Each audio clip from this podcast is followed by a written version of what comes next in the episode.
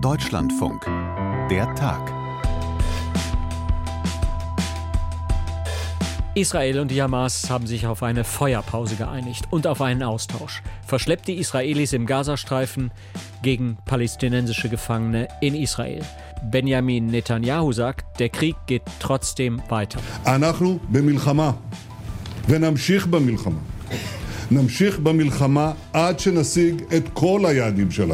Wir führen Krieg, bis wir alle unsere Ziele erreicht haben, sagt da der israelische Regierungschef. Was bedeutet dann dieser Deal zwischen Israel und der Hamas? Und gibt es irgendeine Hoffnung, dass daraus vielleicht mehr werden könnte als eine Feuerpause? Wir hören dazu gleich die Einschätzung von unserem Korrespondenten in Tel Aviv, von Björn Dake. Und wir schauen außerdem auf OpenAI, dieses Vorreiterunternehmen in Sachen künstliche Intelligenz. Die US-Firma hat eine Menge Nachrichten produziert in den letzten Tagen. Der Firmengründer Sam Altman wurde vergangenen Freitag gefeuert. Jetzt, wenige Tage später, kommt er schon wieder zurück auf den Chefsessel bei OpenAI. Was ist da los in der KI-Industrie? Klären wir ebenfalls an diesem Mittwoch, dem 22. November. Hier ist Tobias Armbruster. Hallo Björn. Hallo aus Tel Aviv. Björn, dieser Deal zwischen Israel und der Hamas, wie sieht der aus? Es soll jetzt vier Tage Feuerpause geben und dann soll die Hamas jeden Tag zehn Geiseln freilassen, Frauen und Kinder vor allen Dingen. Im Gegenzug sollen dann ungefähr 30 Häftlinge, palästinensische Häftlinge aus israelischen Gefängnissen freikommen, also 50 Hamas-Geisel insgesamt gegen 150 palästinensische Gefangene. Noch dazu soll es Hilfslieferungen verstärkt in den Gazastreifen geben. 300 Lastwagen sind da wohl geplant, auch inklusive Treibstoff. An dem mangelt es ja vor allen Dingen im Gazastreifen im Süden, für die Stromgeneratoren, für die Wasserpumpen, für die Abwasserpumpen. Also das könnte auch also eine leichte Entspannung der humanitären Lage für die Menschen dort bedeuten. Dieser Austausch von Gefangenen aus israelischen Gefängnissen und von Geiseln im Gazastreifen, gibt es da irgendwelche Anzeichen dafür, wie das konkret aussehen könnte, wie das ganz praktisch aussehen könnte? Es sollen immer am Vortag die Namen der zehn Geiseln bekannt gegeben werden, die dann rauskommen, also nicht öffentlich, aber wahrscheinlich dann intern. Diese Geiseln wird die Hamas dann sicher an das Rote Kreuz übergeben und die Mitarbeiter des Roten Kreuzes werden die über den Grenzübergang nach Ägypten, nach Rafah bringen und von dort werden sie mit Hubschraubern nach Israel geflogen. Sechs Krankenhäuser hier im Land haben sich jetzt speziell darauf eingerichtet, diese Geiseln zu empfangen. Da wurden extra Stationen auch eingerichtet, abgeschirmt, auch vom Rest des Krankenhauses, auch von der Öffentlichkeit. Öffentlichkeit, auch von uns Journalisten, damit die erstmal in Ruhe ihre Familien da treffen können. Dann werden die medizinisch durchgecheckt, wie es ihnen geht. Ich glaube, jeder kann sich irgendwie, nee, vorstellen können wir uns das nicht, aber wir können es irgendwie erahnen, wenn man sechs Wochen, länger als sechs Wochen mutmaßlich in einem unterirdischen Gefängnis äh, bedroht von, von Terroristen verbringen muss, dass das Spuren hinterlässt. Also wird das erstmal medizinisch auch alles abgeklärt und dann sollen im Gegenzug ähm, jeweils dann auch die palästinensischen Gefangenen wieder zu ihren Wohnorten gebracht werden. Auch das sind überwiegend ja Jugendliche und Frauen. Was ist denn noch bekannt über diese palästinensischen Häftlinge, die da jetzt freikommen? Das sind 300 Namen, äh, die die israelische Regierung auch veröffentlicht hat. Da stehen eben viele Jugendliche zum Beispiel auf der Liste, die sind äh, im Gefängnis, weil sie Steine geworfen haben auf Polizisten, auf ähm, Soldaten im besetzten Westjordanland, in Ostjerusalem. Einige Frauen sind auf dieser Liste drauf, was ausgeschlossen wurde, dass verurteilte Mörder freigelassen werden. Es sind teilweise aber auch wohl auch Leute dabei, die wegen Angriffen, also jetzt schwerer wiegenden Angriffen als, als Steinewerfer, ähm, ähm, im Gefängnis sitzen, auch die könnten freikommen. Und das sehen natürlich auch manche Menschen hier in Israel ziemlich kritisch. Wie läuft denn da die Debatte gerade in Israel? Wie wird dieser Deal da heute kommentiert? Ja, um bei der Ablehnung anzufangen, das sind äh, vor allen Dingen Anhänger ultrarechter Parteien, die ja auch äh, in der Regierung vertreten sind und auch gestern vor dieser Kabinettssitzung gesagt haben, wir können auf keinen Fall einen Deal mit der Hamas machen.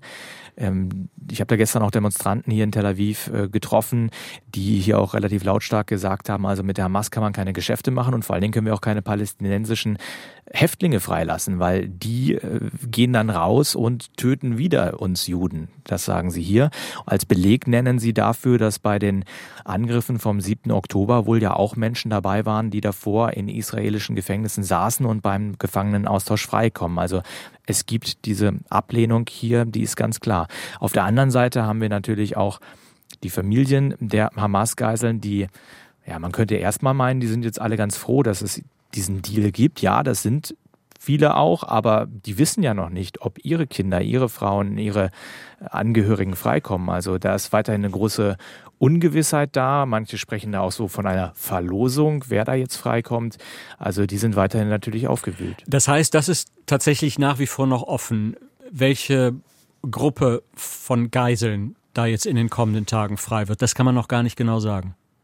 Also 30 Kinder sollen freikommen und 20 Frauen, so viel wissen wir. Aber wer das sein wird, wer das dann auch auswählt, das wissen wir bisher nicht. Und das ist das, was die Familien hier natürlich äh, fertig macht, auch, äh, die auch keine Informationen von der Regierung darüber äh, erhalten und die natürlich sowieso seit Wochen in einer emotionalen Achterbahnfahrt sind. Gestern habe ich mit einer Mutter gesprochen hier, die zwei ihrer ähm, Kinder vermisst und die sagt auch, ich kann jetzt lange, langsam nicht mehr, ich kann auch die Nachrichten nicht mehr mehr verfolgen. Das macht mich einfach zu fertig. Es kommen immer wieder Andeutungen. Jetzt gibt es diesen Deal, aber sie weiß ja nicht, ob ihre Kinder dabei sind. Und deshalb bleibt für die Familien der Angehörigen auch eine große Ungewissheit.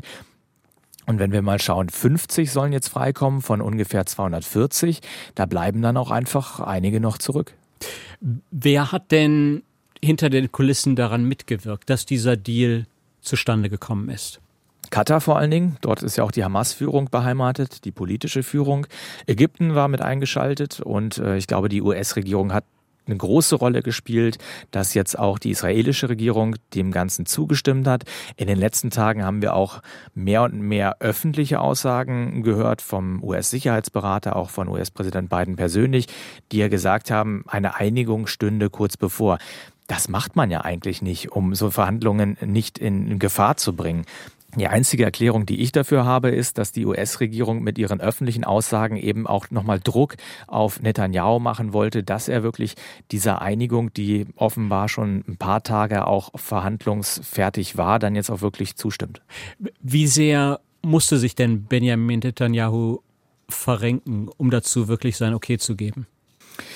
Er musste ja vor allen Dingen auch seine ultrarechten Koalitionspartner ins Boot holen. Die hatten gestern vor der Kabinettssitzung noch gesagt, wir stimmen da auf keinen Fall zu. Hinterher haben sie es doch gemacht. Also Netanyahu musste schon auch sehr die Argumente ähm, bringen, die aus seiner Sicht dafür sprechen, dass es auch für Israel eine gute Abmachung ist, dass die Geiseln freikommen, dass aber auch diese Feuerpause für Israel positiv sein kann, dass man nämlich auch ähm, die Armee so ein bisschen neu formieren kann, dass die Soldaten auch ein bisschen Kraft sammeln können für weitere ähm, Kampf weitere Kämpfe. Denn er hat ja schon vor dieser Kabinettssitzung oder so, in den ersten Minuten dieser Kabinettssitzung hat er dann öffentlich gesagt, der Krieg geht weiter ähm, vor einer Entscheidung über, über diesen Deal. Also er macht klar, Feuerpause schön und gut, maximal zehn Tage soll die sein und dann geht der Kampf auf jeden Fall weiter. Das Kriegsziel, die Hamas zu zerstören, bleibt. Ist das tatsächlich so? Das bleibt, obwohl jetzt mit der Hamas verhandelt wird, sieht man da nicht so ein bisschen, dass Israel auch von so einem Kriegsziel abrückt? Schwer zu sagen, wie sich das alles entwickelt, ob sich auch überhaupt die beiden Partner an diese Feuerpause halten, ob der Gefangenenaustausch reibungslos so funktioniert. Da, da muss ja nur irgendwie eine Kleinigkeit schiefgehen. Da muss irgendeine äh, radikale Palästinensergruppe, die jetzt nicht der Hamas gehört, ähm, auf eigene Rechnung unterwegs sein und eine Rakete auf Israel abschießen und plötzlich ist dieser ganze Deal auch dahin. Also das ganze Konstrukt ist höchst fragil und ich bin mir da nicht so sicher, ob das alles so hält und wie es dann auch weitergeht. Eine Option ist vereinbart, dass man für einen weiteren Tag Feuerpausen, für einen weiteren Gefangenenaustausch dann auch sorgt, aber keiner weiß momentan, ob das wirklich so auch Realität wird. Werden denn die Gespräche in Katar weitergehen? Man wird im Hintergrund äh, sich jetzt natürlich an diese Vereinbarung, die man einmal geschlossen hat, klammern und dafür auch auf das als Grundlage nehmen, weitere Gespräche dann auch zu führen. Das ist hier auch die Hoffnung der Angehörigen natürlich, dass über in einem ähnlichen Modus dann weitere Menschen freikommen. Ähm, ich bin da, wie gesagt, sehr vorsichtig. Wir müssen das abwarten, ob dann auch die Gespräche in Katar dann überhaupt weitergehen. Man wird jetzt sicher erstmal abwarten, klappt das morgen früh oder, oder dann morgen im Tag, Tagesverlauf und dann wird man von Tag zu Tag entscheiden, wie es weitergeht. Björn, Dake in Tel Aviv, danke dir vielmals für diese Erklärung. Gerne. Sehr gerne. Sam Altman is returning to the company as CEO less than a week after being fired by the board of directors. Im Silicon Valley und in vielen Tech-Unternehmen überall auf der Welt ist das heute die Nachricht. Und es ist tatsächlich eine sehr ungewöhnliche Geschichte über einen gefeuerten Firmenboss.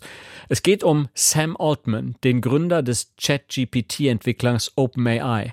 Der wurde letzte Woche erst gefeuert, dann von Microsoft angeheuert und kehrt jetzt doch wieder zurück zu OpenAI. Ziemliches Hin und Her also in einer Industrie, die ganz viele ja als wegweisend sehen für die Zukunft unseres gesamten Planeten. Ich habe darüber mit meinem Kollegen Piotr Heller in Berlin gesprochen. Er ist einer der KI-Experten hier im Deutschlandfunk und außerdem mit an Bord bei unserem Podcast KI Verstehen. Hallo Piotr. Hallo, hi. Erklär uns, was ist da in den letzten Tagen passiert bei OpenAI? Ja, also du hast schon gesagt, hin und her, äh, das trifft's ganz gut. Und also los ging's am Freitag. Da war praktisch der große Knall. Da hat der Verwaltungsrat den Chef des Unternehmens Sam Altman rausgeschmissen. Und übrigens, ähm, das war tatsächlich ein Knall, weil normalerweise einigt man sich bei sowas, bei so einem Rausschmiss hier auf eine Version, wo beide das Gesicht, das Gesicht waren. Man sagt dann, da möchte jemand sich anderen Projekten zuwenden oder so. Aber in diesem Fall lautete die Erklärung tatsächlich, Sam Altman war dem Verwaltungsrat gegenüber nicht offen genug. Und das ist schon, das ist schon ein harter Rausschmiss. Aber das Ganze war natürlich erst der Anfang. Ja, ich erzähle jetzt einfach mal, was innerhalb der letzten fünf Tage passiert ist. Äh, als nächstes schmeißt äh, Greg Brockman, Mitbegründer von OpenAI, seinen Job auch hin, verlässt die Firma und folgt sozusagen Sam Altman. Dann bemüht sich der Interimschef, die beiden zurückzuholen. Das klappt aber nicht. Es wird ein neuer Chef angekündigt. Derweil ähm, schnappt sich Microsoft, also das ist der größte Investor von OpenAI, Sam Altman und seinen Kollegen und richtet für die beiden ein Forschungsteam ein. Die sollen jetzt also bei Microsoft arbeiten. Als nächstes unterschreiben knapp 750 Mitarbeiter von OpenAI, also es sind über 90 Prozent der Belegschaft, einen Brief und fordern, der Verwaltungsrat soll Sam Altman wieder zurückholen. Und heute früh kommt also die Nachricht, Sam Altman kehrt tatsächlich zurück. Äh, dafür werden aber Teile des Verwaltungsrats ausgetauscht. Und bei diesem ganzen Hin und Her ist aber eine Frage noch offen, und zwar, warum er an diesem Freitag eigentlich tatsächlich rausgeschmissen wurde, weil das weiß man immer noch nicht. Okay, es wirkt auf jeden Fall so, als ob sich da eine ganze Menge Leute um eine relativ überschaubare Menge von Mitarbeitern reißen. Ja. Ganz zu oberst natürlich genau dieser Sam Altman. Lass uns vielleicht mal auf diese Person gucken. Was ist das für ein Mensch? Ja, also äh, das ist, ähm, der ist relativ jung, habe ich so das Gefühl, der ist 38, der gilt natürlich als charismatisch und es gibt vielleicht, wenn man über ihn liest, gibt es zwei Dinge, die einem immer wieder auffallen, die ihn so auszeichnen. Das erste ist, ähm, er war Präsident von diesem Y Combinator. Das ist so ein, so ein Gründungszentrum, das in Startups investiert und die fördert. Äh, da ist unter anderem Airbnb und Dropbox, also ganz große Firmen sind daraus hervorgegangen. Und er ist also praktisch bestens vernetzt in der Szene. Und er soll auch jemand sein, der äh, die Fähigkeit hat, Top-Talente zu finden, für sich zu begeistern und zu rekrutieren. Also das ist das, so, das sind so Eigenschaften von ihm. Unter seiner Führung ist eben OpenAI zu einem, laut Investoren zumindest, 90 Milliarden Dollar schweren Unternehmen äh, aufgestiegen. Und woran liegt es jetzt, dass sich eben so viele Firmen um diesen Mann und auch um seine vielen Mitarbeiter reißen? Liegt es daran, dass es einfach nicht so viele Menschen gibt, die sich in dieser Industrie, in diesem Bereich, in dieser Technologie, Artificial Intelligence so gut auskennen? Ja, also das, das zum einen, also Top-Manager gibt es sowieso nicht so viele. Ähm, das ist also praktisch einer und seine Mitarbeiter. In der Industrie muss man halt praktisch nicht nur fachlich gut sein, um mitzuhalten, man muss auch wahnsinnig schnell sein.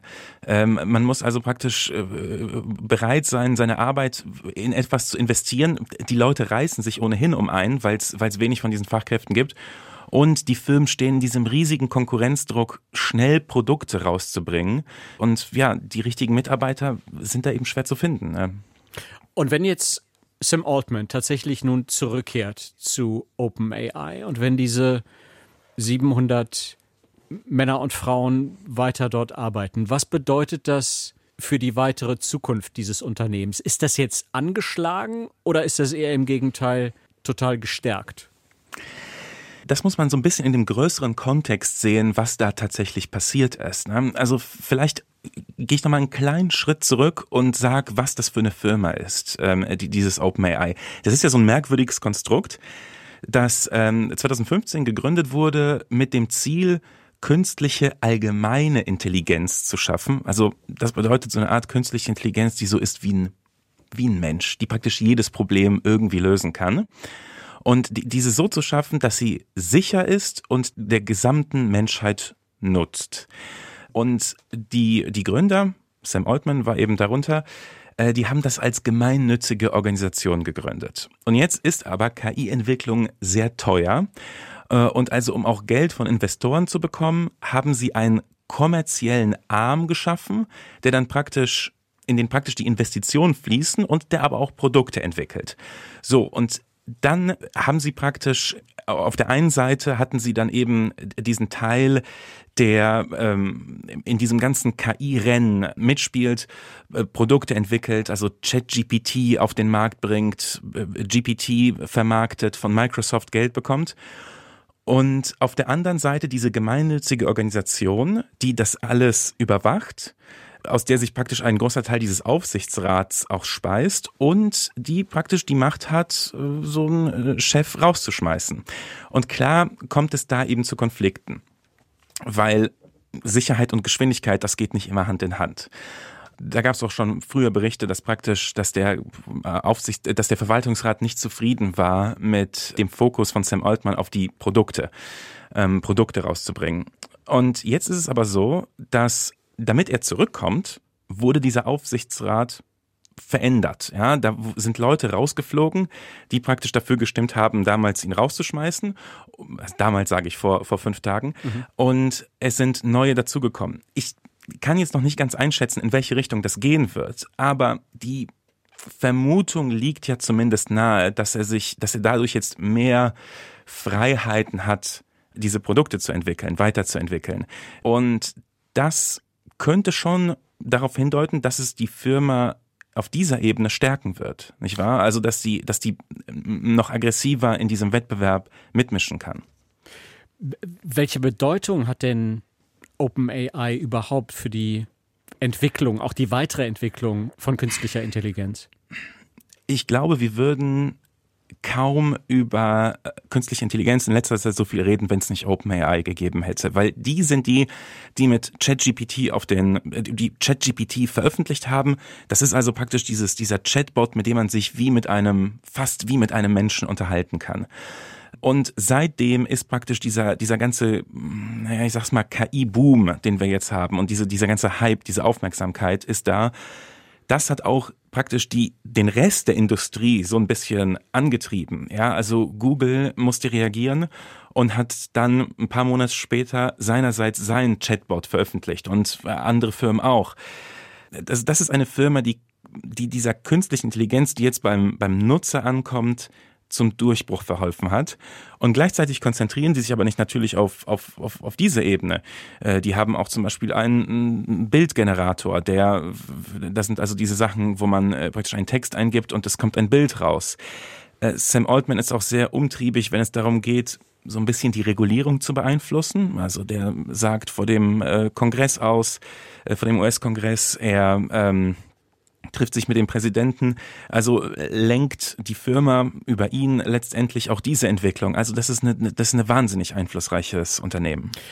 Piotr, wenn wir so über, über diesen Mann, über Sam Altman sprechen, mir geht da immer dieser andere Name durch den Kopf, Kopf ja. durch den Kopf, Steve Jobs. Werden wir möglicherweise in ein, in ein paar Jahren ähnlich über Sam Altman sprechen wie über Steve Jobs? Oder, oder machen, das, machen das sowieso jetzt schon viele im Silicon Valley? Genau, das wollte ich gerade sagen. Also da musst, da musst du nicht ein paar Jahre warten. Ja, also ähm, äh, im Zuge dieses ganzen, dieses ganzen Hin und Hers hat der ehemalige Google-Chef Eric Schmidt hat geschrieben über Sam Altman. Ich lese das einfach mal vor. Ja, das ist jetzt mal die deutsche Übersetzung. Er hat unsere gemeinsame Welt für immer verändert. Ich kann es kaum erwarten zu sehen, was er als nächstes tut. Ich und Milliarden von Menschen werden von seiner zukünftigen Arbeit profitieren. Es wird einfach unglaublich sein. Also die, diese Heldenverehrung, die ist jetzt schon da. Es gibt vielleicht noch eine, eine, eine, zweite Parallele. Auch Steve Jobs wurde ja von Apple rausgeschmissen und kam dann wieder zurück. Allerdings dauert es bei ihm nicht fünf Tage, sondern elf Jahre. Und äh, na gut, mit ChatGPT hat Sam Altman mit OpenAI vielleicht sozusagen das, das heißeste Produkt, was es aktuell gibt, geschaffen. Und das war ja bei Steve Jobs auch so. Ja, das waren die Produkte, die ihn so groß gemacht haben. Jetzt gibt es ja viele Menschen, die das durchaus sehr kritisch sehen, diese ganze Entwicklung von mhm. künstlicher Intelligenz. Äh, wo, wo, stehen wir denn da eigentlich derzeit, was die Abwägung von Chancen und Gefahren dieser Technologie angeht? Viele Menschen sehen das kritisch, das, das stimmt und das hat man auch an, an dieser an, an der Geschichte von OpenAI gesehen. Also als sie sich dieser kommerziellen Seite zugewandt haben, äh, sind Leute abgesprungen, haben eigene Firmen gegründet, zum Beispiel Anthropic, äh, die, die sich praktisch äh, dem verschrieben haben, eine KI zu entwickeln, die so eine Art, die so eine Art Verfassung hat, gegen die sie nicht verstoßen wird und dadurch besonders sicher ist. Bei dieser ganzen Debatte das haben, glaube ich, so ein bisschen die letzten, die letzten Wochen auch gezeigt, ist, ich würde mal sagen, die Chancen werden anerkannt, aber äh, es gibt einen sehr starken Fokus auf die Risiken. Das äh, hat man äh, durch die ähm, Executive Order, also durch dieses Dekret von, von Joe Biden gesehen, das jetzt praktisch KI regulieren will. Das war dieses, ähm, dieser britische KI-Sicherheitsgipfel in Bletchley Park.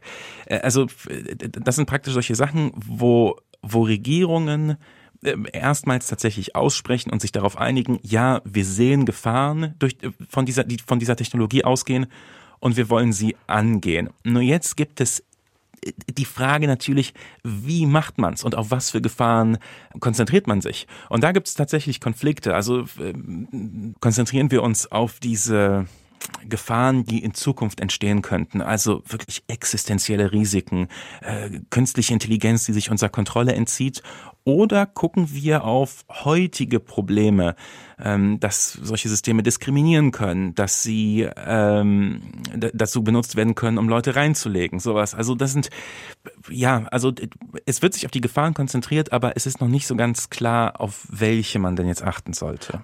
Und wenn ich das richtig verstanden habe, sieht auch Sam Altman diese Gefahren durchaus, korrekt? Ja, natürlich. Er sieht die auch und äh, er bietet sich da als auch praktisch als jemand an, der bei dieser Regulierung mitsprechen will. Wobei das natürlich auch so immer so ein Geschmäckle hat, äh, wenn jemand aus der Industrie äh, jetzt bei der Regulierung mitreden will, weil ähm, da gibt's immer diese die Frage nach Hintergedanken. Also macht er das jetzt praktisch, um die Regulierung so zu gestalten, dass sein Unternehmen sie erfüllen kann, aber Konkurrenten es schwer haben? Macht er das, er ist jemand, der auch auf diese großen Risiken hinweist, macht er das, um sich bei den konkreten Risiken, die wir jetzt haben, aus der Verantwortung zu ziehen. Also ja, er ist, er ist, ist jemand, der warnt, aber man weiß nie, was da so die Motive sind bei so jemandem. Piotr, wenn wir über dieses ganze Thema reden und vor allen Dingen über die vielen Personen, auch über die Unternehmen, hm. Äh, ich habe jetzt den Eindruck, das spielt sich alles nur in den USA ab. Spielt Deutschland, spielt vielleicht Europa in dieser Industrie künstliche Intelligenz irgendeine Rolle? Na gut, ähm, Europa spielt äh, schon eine Rolle. Also man, wenn man zum Beispiel äh, sich anguckt, gut, es gibt Google DeepMind, das ist die KI-Schmiede von Google. Das ist ein Londoner Unternehmen letztendlich. Also das haben die sich gekauft, die sitzen immer noch in London und die machen, die machen wichtige wichtige Dinge bei der, äh, also die treiben die KI-Entwicklung voran. Es gibt deutsche Unternehmen, es gibt französische Unternehmen. Ähm, vor allem ist Europa natürlich ein großer Markt. Äh, das zum einen und ähm, äh, Europa arbeitet ja an diesem AI Act, an dem, an dem KI-Gesetz, mit dem es eben künstliche Intelligenz regulieren will. Und das da Europa ja so ein, so ein Markt ist für letztendlich KI-Produkte, wird das auch Einfluss auf die Entwicklung haben.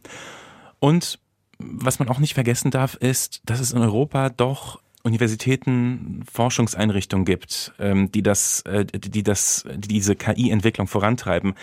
Es gibt vielleicht nicht die großen Internetplattformen, die praktisch die Daten haben, um sowas zu machen und auch nicht die, die, die Riesen, diese Milliardenunternehmen wie OpenAI.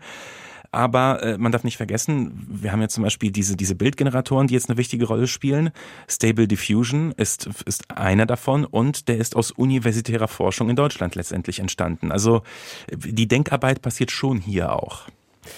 Das Gezerre um den OpenAI-Mitgründer Sam Altman und das Hin und Her bei OpenAI in den vergangenen Tagen. Was sagt uns das alles?